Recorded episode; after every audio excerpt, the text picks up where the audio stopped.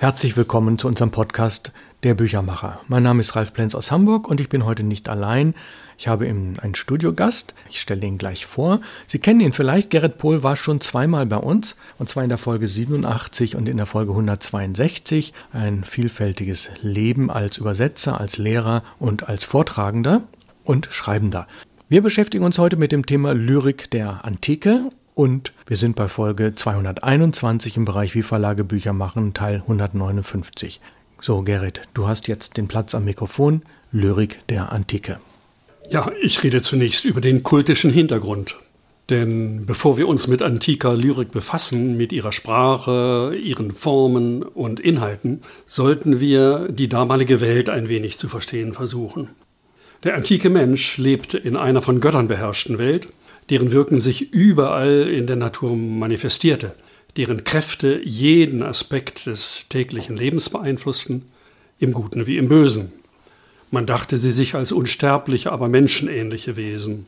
Sie sprangen als Quelle aus der Erde, hausten in Windshöhlen und ritten auf Wellenkämmen über das Meer. Sie thronten unter dem Himmel auf den höchsten Gipfeln der Welt. Sie ließen die Erde erbeben, donnerten und schleuderten Blitze, fuhren als Sonne und Mond durch Tag und Nacht, kämpften miteinander um Rang und Macht, brachten Glück oder Verderben und bestimmten jedem Menschen nach unerfindlichem Ratschluss sein Schicksal. Ihre Kräfte ließen sich in einem magischen Weltverständnis nicht beherrschen, aber man hoffte sie beeinflussen zu können. Wer sie in Demut verehrte, dem würden sie sich gnädig zeigen. Wer gegen ihre Gebote verstieß, der würde ihren Zorn ernten. Man musste sich gut mit ihnen stellen. Der antike Mensch glaubte, er könne ihr Wohlwollen erwerben und Schaden von sich abwenden, indem er den Göttern Tempel erbaute, in denen er zu ihnen flehte, ihnen Altäre errichtete, an denen er ihnen opferte. Den wichtigsten Göttern wurden an heiligen Städten regelmäßige Opferfeste geweiht, bei denen das Volk in feierlicher Prozession von der Agora, dem Marktplatz, singend und tanzend zur Kultstätte einer Gottheit zog, um deren im Tempel aufgestellte Statue mit Geschenken zu ehren. So trug man ihr etwa ein neues Festgewand herauf, ein Peplos, an dem man das Jahr über gewebt und gestickt hatte. In einem der Gedichte Pindars können wir einen Festzug zu Ehren von Dionysos miterleben. Wie werden dem schwärmenden Gotte im Kreise der himmlischen Herrscher die Weihen begangen beim Throne des Zeus? Pauke der großen Mutter fängt zuerst an zu dröhnen, es rasseln von selber die Klappern, und an der Fackel von Gaia glüht der rote Kienspan.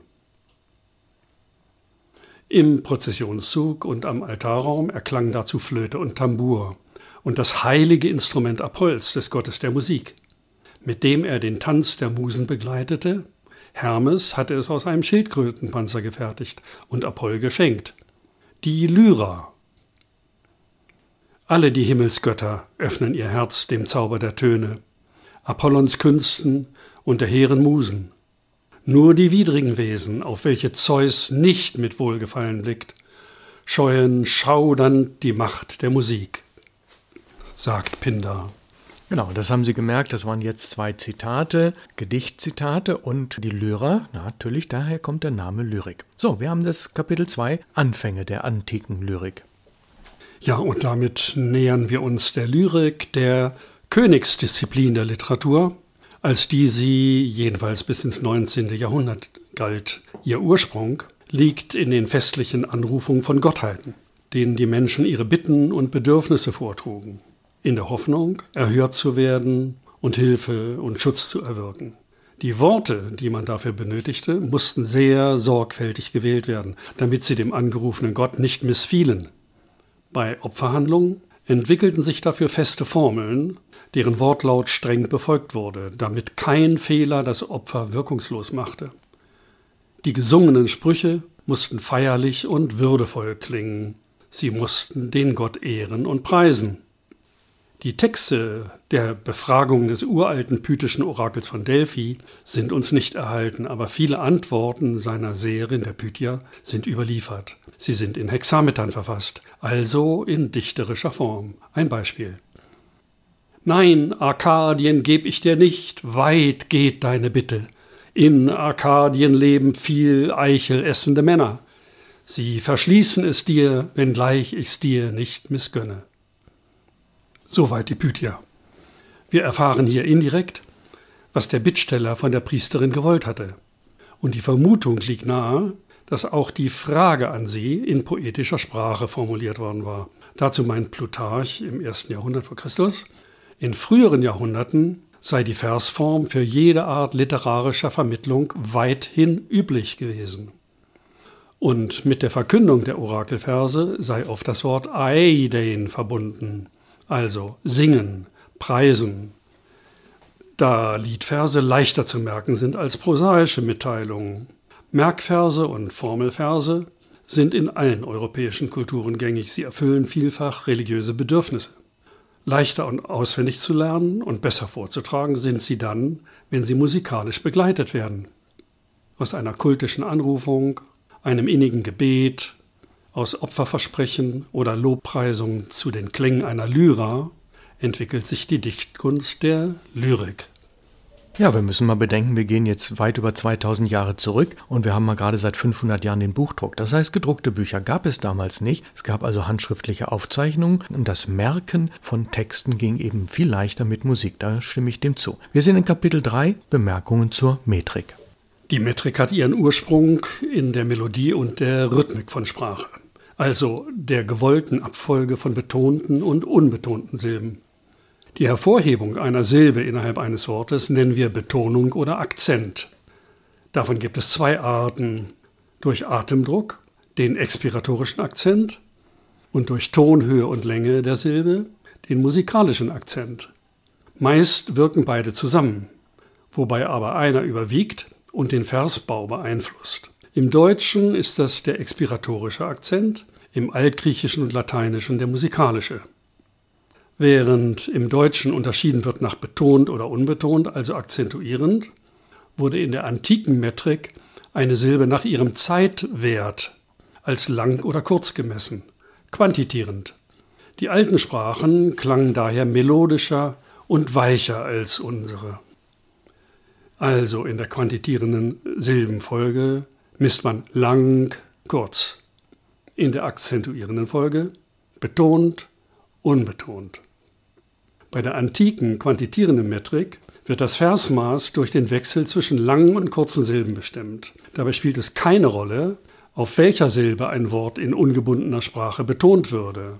Jedes Versmaß entsteht durch Wiederholung gleicher Elemente, die sich im Aufbau von Vers und Strophe wiederholen, also in bestimmten Folgen von Längen und Kürzen. Es gab fünf Grundelemente, die sich miteinander zu vielfältigen rhythmischen Variationen kombinieren ließen.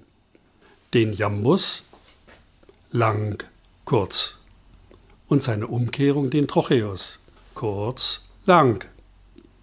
Den Dactylus, lang, kurz, kurz. Und dessen Umkehrung den Anapaest, kurz, kurz, lang. Sowie den selten verwendeten Spondeus, lang, lang. Ja, verdammt, das erinnert mich an meinen Unterricht während meiner Schulzeit. Das hat, glaube ich, manch einer mitgemacht und da sehen wir mal, das sind die Wurzeln unserer Bildung. Nächste Kapitel, Kapitel 4, die Blüte griechischer Lyrik. Die frühen Dichter sangen mythische Verserzählungen über die Götter und ihre Taten. Davon sind uns einige in den sogenannten homerischen Hymnen überliefert. Hymnus, das ist ein Lobgesang, ein Festgesang, heißt aber auch Melodie. Aber schon im 7. Jahrhundert vor Christus finden wir Dichtungen, die sich von einem religiösen Hintergrund ablösen und in denen die Person des Dichters hervortritt. Er findet eigene Themen, die sich stärker dem Menschen widmen. Archilochos von Paros gilt als einer der Schöpfer einer subjektiven Lyrik. Die eigene Person steht im Mittelpunkt seines Dichtens. Er überwindet dazu den Kanon bislang geübter Versformen und statt des Daktylus, lang kurz kurz, des klassischen Metrums für den Hexameter, benutzt er als erster den Jambus als Versmaß, lang kurz. Überlasst den Göttern alles, denn aus Übeln ziehen sie, oft die Männer hoch vom schwarzen Boden, darauf sie geruht. Häufig stürzen sie auch nieder, die noch eben hochgestellt. Soweit dieser Jambus. Nach diesem Durchbruch, der Erfindung neuer Ausdrucksformen, erscheint in relativ kurzer Zeit eine Vielzahl anderer Varianten. Man dichtet in Epigrammen, im elegischen Distichon und findet neue Rhythmen und Strophenformen. Der Dichter Alkmaar, ungefähr 650 bis 600 vor Christus, befreit sich im Lauf seiner dichterischen Entwicklung allmählich vom religiösen Ursprung der lyrischen Dichtung. Nach der Komposition von Götterhymnen und Chorliedern für Mädchentänze, ja Mädchentänze, öffnet er seinen Blick für die Wahrnehmung der Natur und äußert ein Empfinden, das uns sehr nahe liegt. Er schafft die erste von kultischen Vorgaben freie Lyrik. Und was jetzt kommt, ist nicht Mörike. Über den Gipfeln ist Ruh. Es schlummern Berge und Schluchten, Klippen und laubiger Abgrund. Alle atmenden Wesen daheim auf der dunklen Erde, Wild der waldigen Höhen, der Bienen brausende Schwärme, Wundergetier des Meeres in der purpurnen Tiefe und mit gefalteten Flügeln, jetzt auch die Vögel. Ja, aber wenn das nicht Mörike war, wer war es dann? Das war Alkmaar. Wenige Jahrzehnte danach findet eine Frau ihre Berufung. Sappho. Sie ist verheiratet und hat eine Tochter. Sie lebt erst in Mytilene und später auf der Insel Lesbos. Wie andere gebildete Frauen vermittelt sie einem Kreis junger Mädchen bis zu deren Heirat eine der Zeit angemessene musische Bildung. Diese Erziehung ist mit derselben liebevollen Zuneigung verbunden, wie sie immer schon zwischen Männern und Knaben im alten Griechenland gepflegt wurde. Sapphos äußerst persönlichen Gedichten kommen aus einer seelischen Tiefe, die vor ihr noch kein Dichter gewagt hatte auszuloten. Sie handeln von Liebessehnen, von Schmerz und Eifersucht und der Not, die sie überwältigt, wenn sie sich von einer ihrer Lieblinge trennen muss. Für ihre Gedichte, die so besonders sind, entwickelt Sappho eine besondere Sprache und Form. Die sapphische Strophe die fast 600 Jahre später der römische Dichter Catull in seiner Liebeslyrik und Horaz in seinen Oden wieder verwenden werden. Sie wird eine beliebte Strophenform der europäischen Literatur bleiben. Sie besteht aus drei Elfsilbern, gefolgt von der sogenannten Adoniszeile der Schönen, und sie ergeben folgenden Rhythmus. Also in lang kurzen Silben gesprochen. Tam, ta, tam, ta, tam, ta, ta, tam, ta, tam, ta. Tam, ta, tam, ta, tam, ta, ta, tam, ta, tam, ta.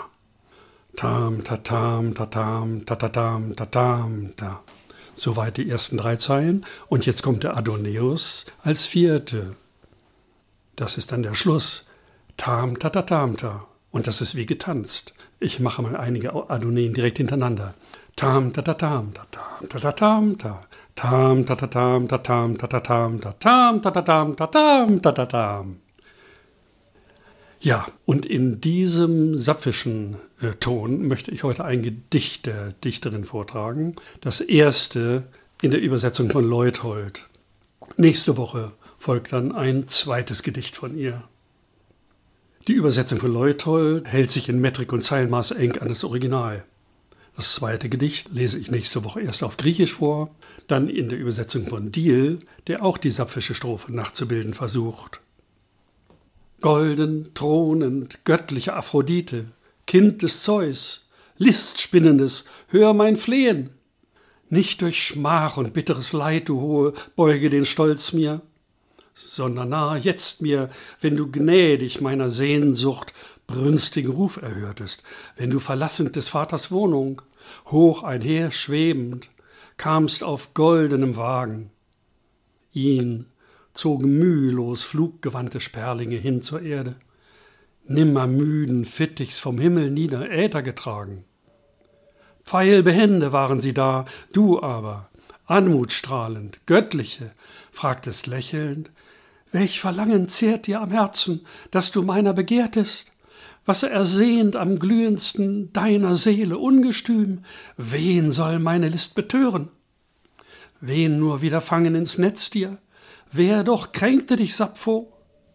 Flieht sie heute dich, soll sie morgen folgen. Schlägt sie Gaben aus, wird sie bald dir bringen. Liebt sie nicht, schon muss sie dich lieben, gegen eigenen Willen. Und jetzt spricht Sappho wieder selber. Komm auch jetzt, befreie mich von bangen Sorgen. Was, vor Liebe krank, mein verlangend Herz wünscht, o gewähre, Allmächtige, steh du selbst mir rettend zur Seite. Ja, Gerrit, das war sehr, sehr eindrucksvoll. Ich habe gerne zugehört. Und natürlich taucht trotzdem die Frage auf, im Griechischen geschrieben, über Jahrhunderte tradiert und dann nachgedichtet im Deutschen. Wie kann das funktionieren? Und ich bin davon ausgegangen, das sind natürlich hervorragende Übersetzungen, aber treffen sie wirklich das Original? Und jetzt möchte ich Sie natürlich auf die nächste Woche gespannt machen.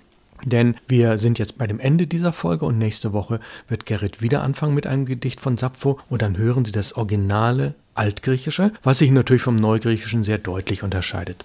Also, für heute erstmal Gerrit, vielen Dank fürs Kommen und für diese tollen Ausführungen. Und nächste Woche kommt dann die Folge 222, wie Verlage Bücher machen, Teil 160 mit dem zweiten Sappho-Gedicht und natürlich noch dem Schlenker nach Rom. Denn nur Griechenland alleine wollen wir nicht behandeln zum Thema griechische Lyrik. Die lateinische, die römische Lyrik gehört mit dazu.